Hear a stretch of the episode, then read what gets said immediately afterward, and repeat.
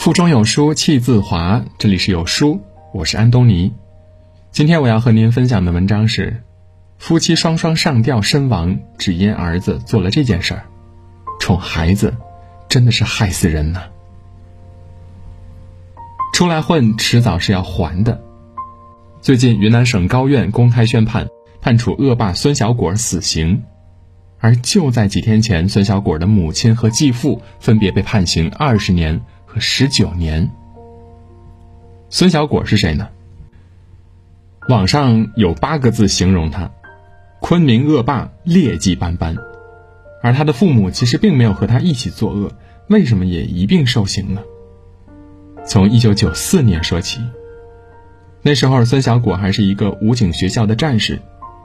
有天晚上，他和四个混混一起私自驾车外出，强行把两个姑娘拉上了车，带到了一个荒山边上，轮奸了他们。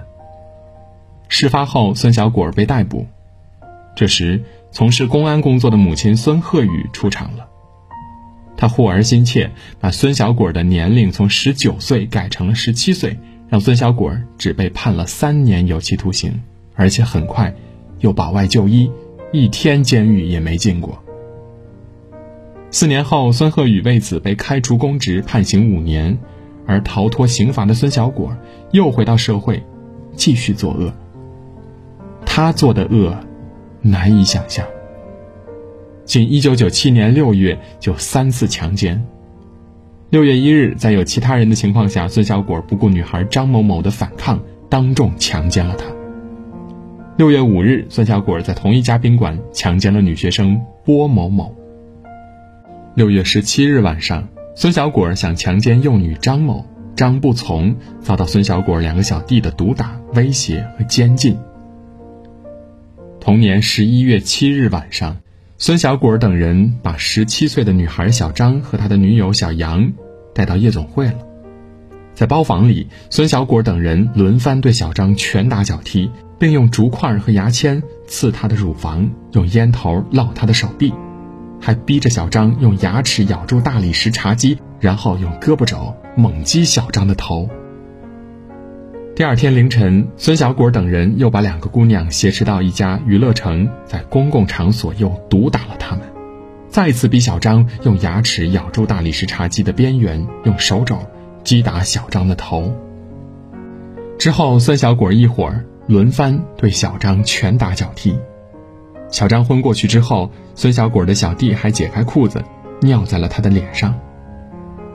当时侦破案件的警察说：“干公安这么多年，还没有见过这么残暴的刑事案件呢。”一九九八年二月，孙小果因强奸、故意伤害等多项罪名被判处死刑，昆明人拍手称快。然而，孙小果的母亲再次登场。和孙小果继父一起奔走活动，托人送钱找关系。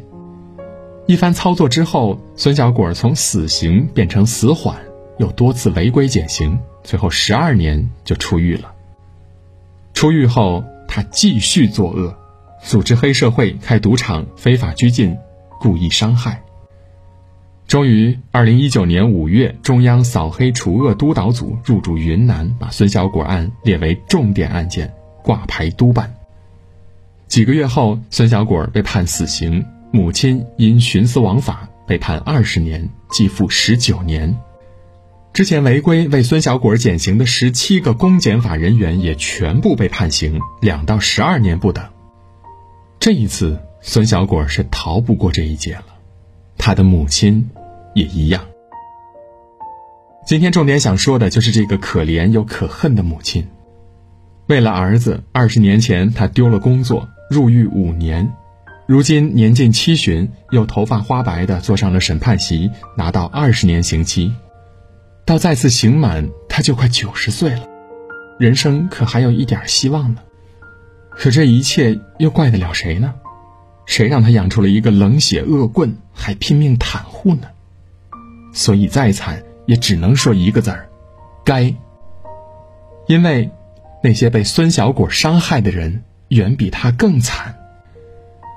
如果在孙小果幼年，父母就正确引导、严加管教，他怎么可能嚣张到如此地步呢？当年孙小果犯强奸罪之后，有记者采访母亲孙鹤宇，他表示震惊愤慨，觉得蒙上耻辱，非常痛心，并支持对孙小果依法惩处。可是，一转头，他就去跑关系了。从孙鹤宇不遗余力地想办法为儿子减刑的行为来看，这个母亲对儿子多半是骄纵宠溺的，而没有教育好孩子的结果，就是自己后半生都被拖下水，别说颐养晚年了，连自由都没有了。所以，真的，为人父母一定要知道，你是有使命的。生了孩子就一定要教他好好做人，否则，雷劈他的时候，也会连累你的。还记得我爸是李刚的事件吧？李刚之前是保定公安局北市区分局的副局长。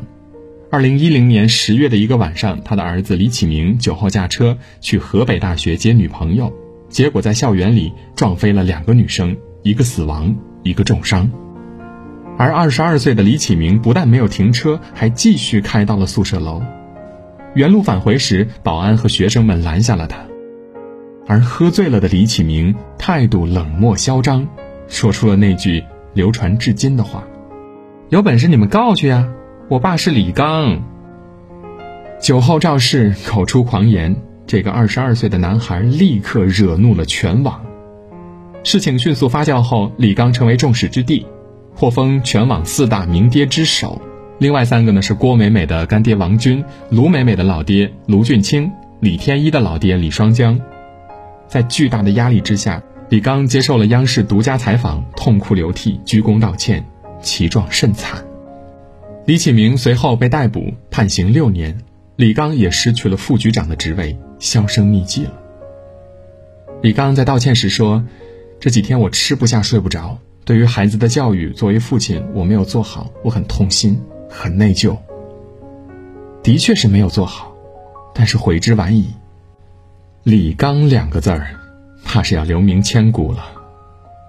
你的孩子你不教，社会帮你教，不但教他，还要一起教你。这件事儿看起来是熊孩子坑爹，但是仔细想一想，如果当爹的当初好好教育孩子，父子俩都不至于到今天吧。所以，说到底是互坑。孩子犯错，老子连坐也不算冤。谁让你当初不尽责，他长成这样，你难辞其咎。当然，不只是富二代、官二代才坑爹，普通人家的孩子教育不好更糟糕。之前在网上看到一个新闻：，二零一七年冬天的一个早上，一对五十多岁的夫妻上吊身亡，现场悲惨绝望。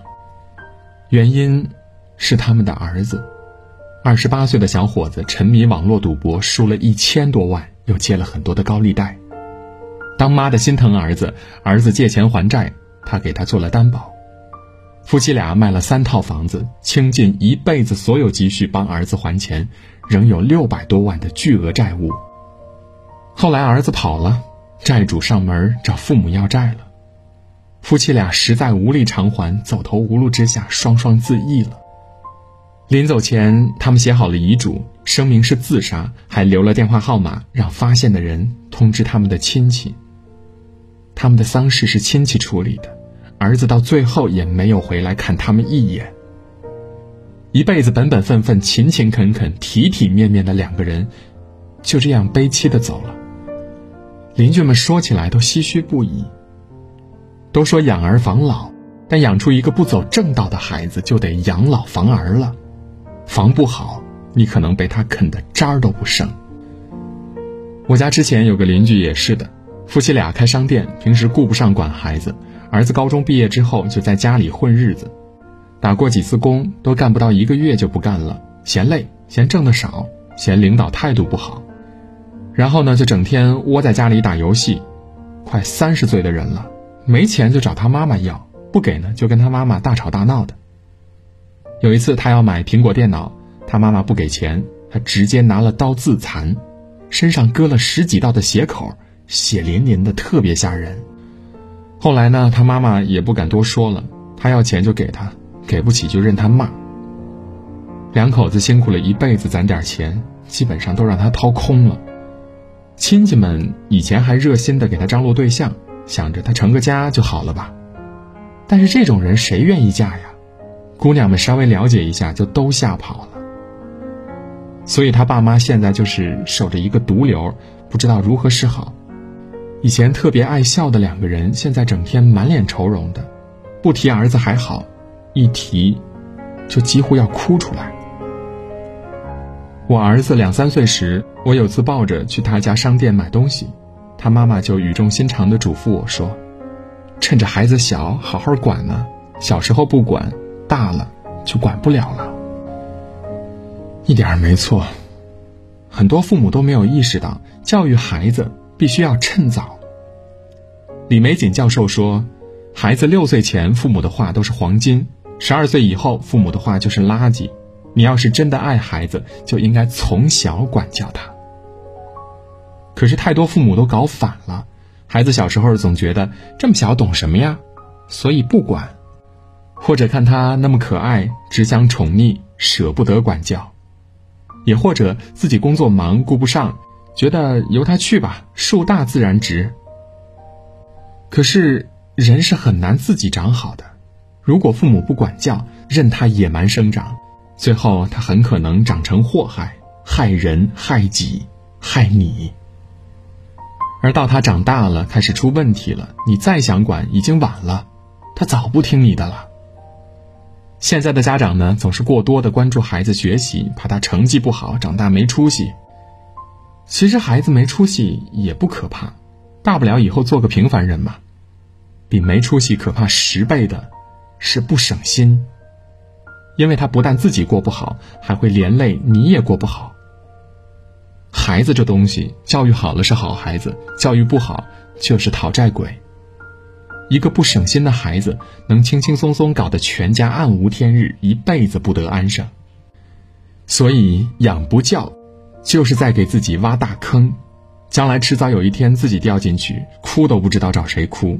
这样的悲剧太多太多了，也所以为人父母最不能疏忽的就是趁孩子尚小，好好的教他做人，让他知道生而为人要上进，要走正道，要懂人事儿，要与人为善，要有所敬畏。如果该教的你不教，他将来第一个祸害的就是你。别让孩子成为你未来路上最大的坑。点一个再看吧，养儿不易，不给自己挖坑。今天的分享就到这里，好书伴读，让阅读成为习惯。长按扫描文末的二维码，在有书公众号菜单免费领取五十二本好书，每天有主播读给你听。如果你喜欢今天的文章，记得在文末点个再看，或者将文章分享至朋友圈，让更多的朋友和有书一起成长。我是主播安东尼。明天清晨，我依旧在有书等你。早安。